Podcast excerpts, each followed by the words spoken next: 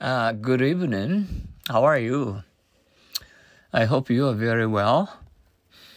Okay, today is uh, uh, Sunday, um, May uh, 1st.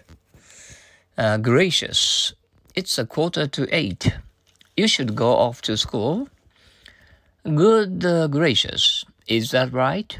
I thought it's still a little past seven. A grade. What grade are you in? I'm in the second year of junior high school. That means I am in the eighth grade. Are these uh, textbooks easy to read? Yes, they are carefully graded and very easy to read.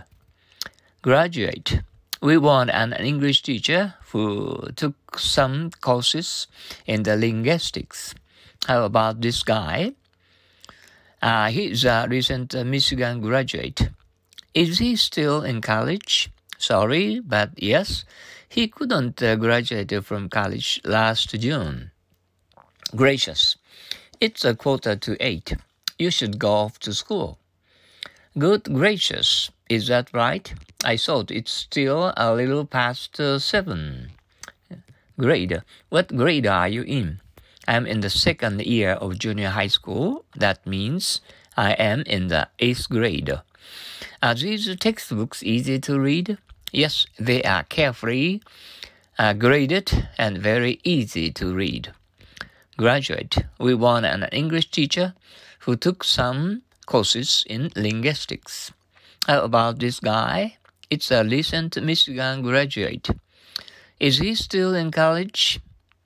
Ah, sorry, but yes, he couldn't graduate from college last year, June. Uh, gracious, it's a quarter to eight.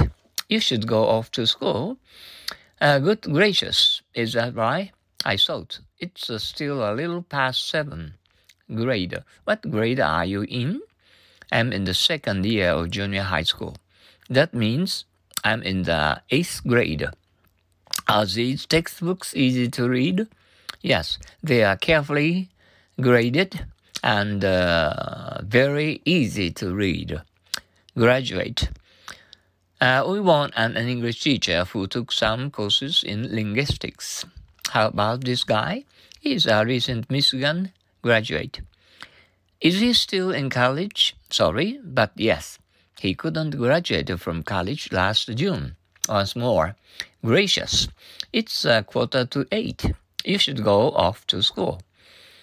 Good gracious, is that right? I thought it's still a little past seven. Grade. What grade are you in? I'm in the second year of junior high school. That means I am in the eighth grade. Are these textbooks easy to read? Yes, they are carefully graded and very easy to read graduate. We want an English teacher who took some courses in linguistics. How about this guy? He's a recent Michigan graduate. Is he still in college? Sorry, but yes, he couldn't graduate from college last June. Okay? Oh, let's go on uh, to uh, our happy English old sayings. Philosophy of one century is uh, common sense of the next. The philosophy of one century is the common sense of the next. The philosophy of one century is the common sense of the next. Once more, the philosophy of one century is the common sense of the next. The science of today is the technology of tomorrow. The science of today is the technology of tomorrow. The science of today is the technology of tomorrow. Once more, the science of uh, today is the technology of tomorrow. Uh, once more, the science of today is the technology of tomorrow. Uh, fathers send their sons to college either because they went to college or because they didn't. Fathers send their sons to college either because they went to college or uh, because they didn't. Fathers send their sons to college either because they went to college or because they didn't. Once more, fathers send their sons to college either because they went to college or because they didn't.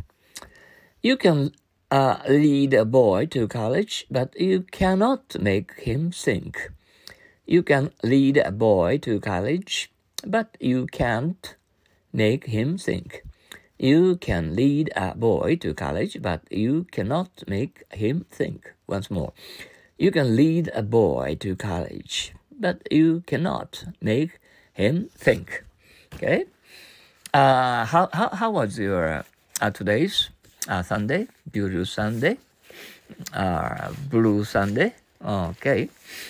Uh, you never uh, forget to uh, understand the English words in English.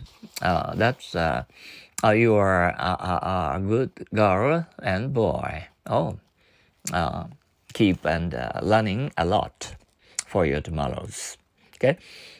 Thank you very much for your usual efforts to make progress for your English ability.